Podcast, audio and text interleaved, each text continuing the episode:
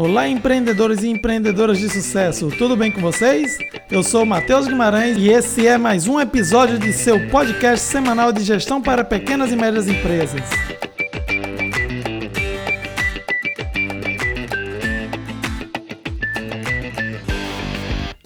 Bom, pessoal, esse cast quase não sai, né? Esse primeiro episódio. Todo mundo já me cobrando, perguntando pelo episódio do cast. E é como o pessoal que faz podcast costuma dizer: o primeiro episódio sempre é o pior. Sempre você vai evoluir após essa primeira vez que você grava, você vai estar ouvindo a sua voz, vai estar fazendo as correções necessárias. Então eu acabo ficando muito apegado com isso, me apegando com, com os defeitos, tentando tirar os defeitos. Porém, se eu ficar desse jeito, eu não vou conseguir postar nunca. Então, levando em conta isso aí que todo mundo diz, que o primeiro episódio sempre é o pior episódio do cast, então eu vou estar postando mesmo assim e vamos melhorando com o decorrer do tempo. Dentre vários temas que já vieram na minha mente para ser o primeiro tema do cast, né? Para começar assim com o pé direito, teve um que tomou a frente de todos os temas que eu havia pensado, né?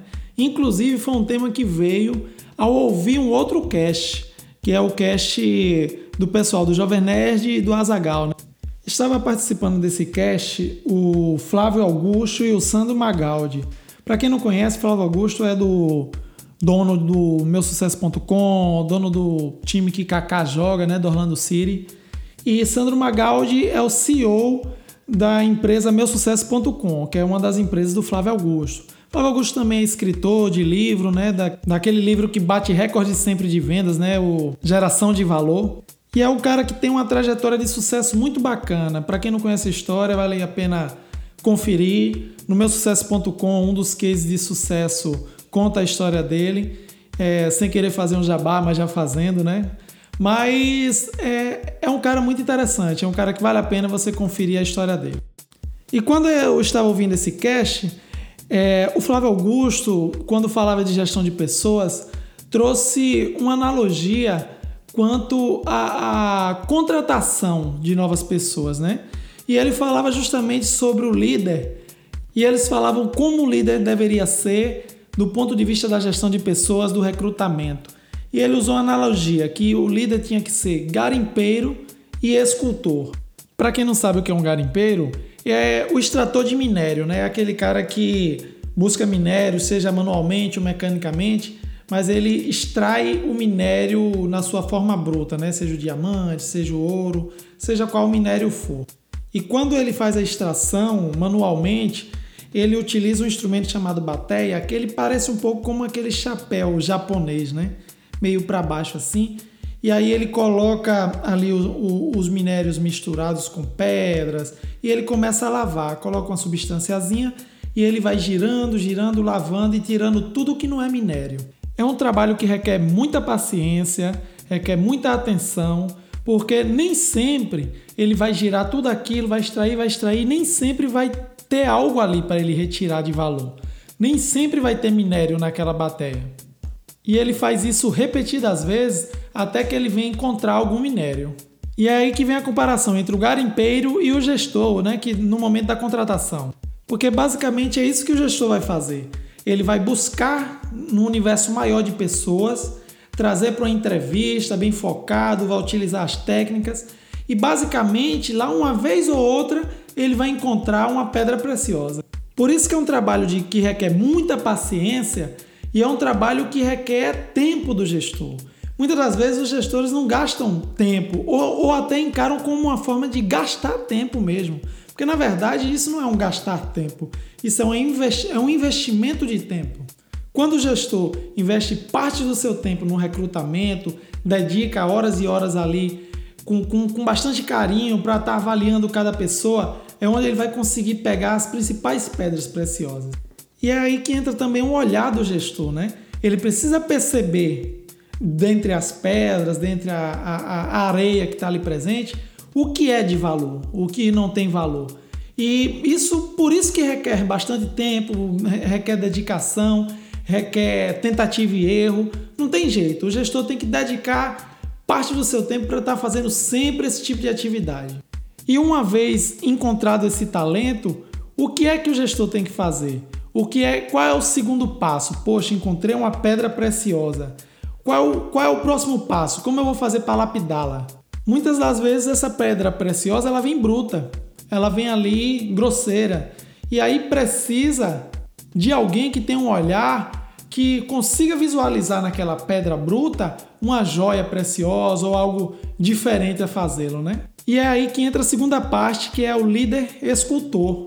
Por que o líder escultor? Aí onde entra o talento do líder, né? Ele tem que aprender a visualizar naquela pedra bruta uma escultura belíssima. Quantas das vezes um escultor olha para um pedaço de madeira e vê uma escultura belíssima, né? E a gente que está do lado não consegue visualizar isso. Ele pode olhar para uma madeira bruta e ver um pássaro belíssimo. E o que é que ele vai fazer a partir daí? Ele vai tirar tudo que não é pássaro daquela madeira. E ali ele dedica horas e horas esculpindo aquela peça até que em algum momento o pássaro surge de dentro daquela madeira bruta. E basicamente é isso que o líder vai fazer quando ele encontra uma pessoa que tem um bom potencial. Ele vai visualizar naquela pessoa o que é que há de bom, o que é que há de ruim e vai lapidá-la para que ela chegue à, à estatura de uma pessoa, de um bom profissional. Essa parte também vai requerer bastante tempo para o líder, né? Bastante tempo de dedicação do líder para estar tá polindo esse profissional, estimulando as coisas bacanas que ele tem, desestimulando as coisas negativas que ele tem. E também vai depender do profissional de querer ou não aumentar seu potencial. Nem sempre depende somente do líder, também depende da pessoa. E essa essa e essa vontade de querer ser um bom profissional também tem que ser visualizada pelo líder no momento da contratação.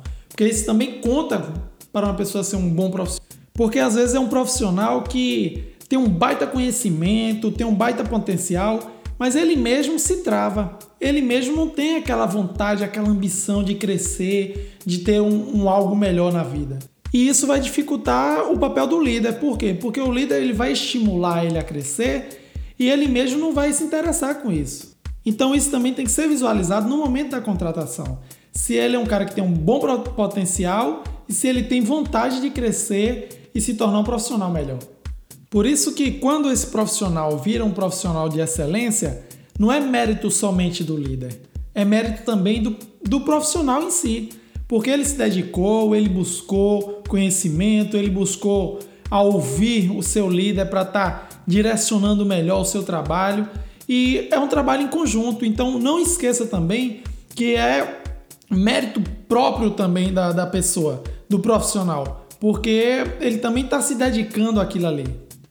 E depois que, que essa pessoa vira um baita profissional, vem um outro problema, né? Que é reter esse profissional. Que, como a gente está falando para pequenos empreendedores, é uma das grandes dificuldades, porque quando o cara cresce, ele também. o espaço fica pequeno ali para ele, né?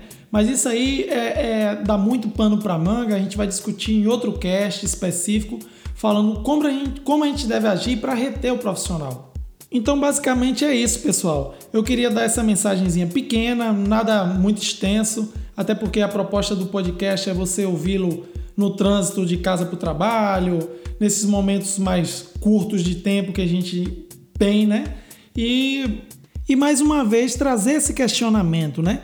De Poxa, quanto tempo eu tenho investido? Quanto do meu tempo eu tenho investido para recrutar pessoas, para verificar os talentos que muitas das vezes também já estão do nosso lado, de pessoas que você já contratou e que de repente têm um potencial enorme, mas ainda não estão atingindo aquele potencial que eles têm. Quanto do meu tempo eu estou de me dedicando a essas pessoas? Quanto do meu tempo eu tenho investido para que essas pessoas sejam melhores profissionais e desenvolvam melhor as suas tarefas aqui dentro da empresa?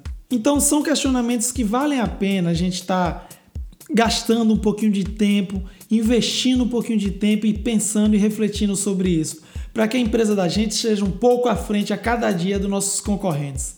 Por mais que sua empresa tenha um turnover baixo, sempre quando você almeja crescimento, você vai precisar de pessoas bacanas ao seu lado, vai precisar de pessoas que, que tenham capacidade de, de crescer junto com você a seu lado. É como o Sandro Magaldi também falou lá no cast, né? o empreendedor ele precisa de pessoas do lado dele que tenham condição de amarrar e dobrar o seu paraquedas. Por que ele usa a analogia do paraquedas? Porque a pessoa que você confia que pode dobrar seu paraquedas, você está entregando total confiança a ela. Porque se o paraquedas não tiver dobrado direito, para quem não conhece, ele não vai abrir. Então, você confiando no seu profissional de forma que, quando você não tiver condição de fazer certas atividades, você confie plenamente que ele vai fazer e de forma plena, esse é o profissional que você precisa na sua empresa. É o profissional que você dedique plena confiança, tanto confiança em relação a valores e em honestidade, como também a confiança na boa execução das tarefas que você delega e ele faz. E profissionais assim, infelizmente, não se acha todo dia. Então, requer bastante tempo e dedicação para conseguir encontrá-los no mercado e também muita dedicação para que você consiga esculpi-lo da forma que você deseja.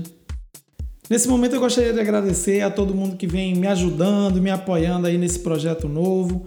É uma coisa minha mesmo, é uma coisa que eu sempre tive vontade de compartilhar meus conhecimentos, as coisas que eu leio, as coisas que eu vejo de interessante. Eu sempre tive essa vontade de compartilhar com outras pessoas e eu achei na ferramenta do podcast essa oportunidade.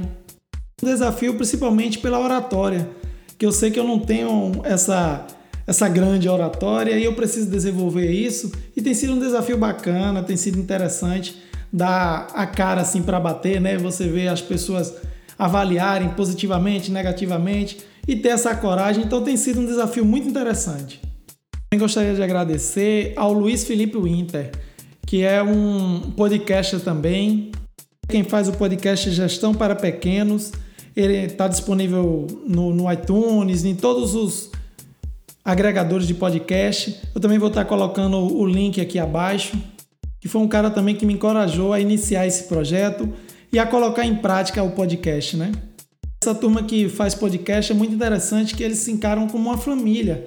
Todo mundo ajuda um ao outro, não tem aquela cara de concorrência, ah, o meu é melhor que o seu, porque tem espaço para todo mundo. Então, nesse canal aqui também eu pretendo estar tá mostrando a vocês o que é um podcast, dando dicas de outros podcasts que vocês podem estar ouvindo, para difundir ainda mais esse canal né, de distribuição de conteúdo. É desconhecido ainda pela maioria das pessoas. E é isso aí, pessoal. Uma ótima semana para vocês. Até o próximo cast. Um abraço para vocês. Tchau, tchau.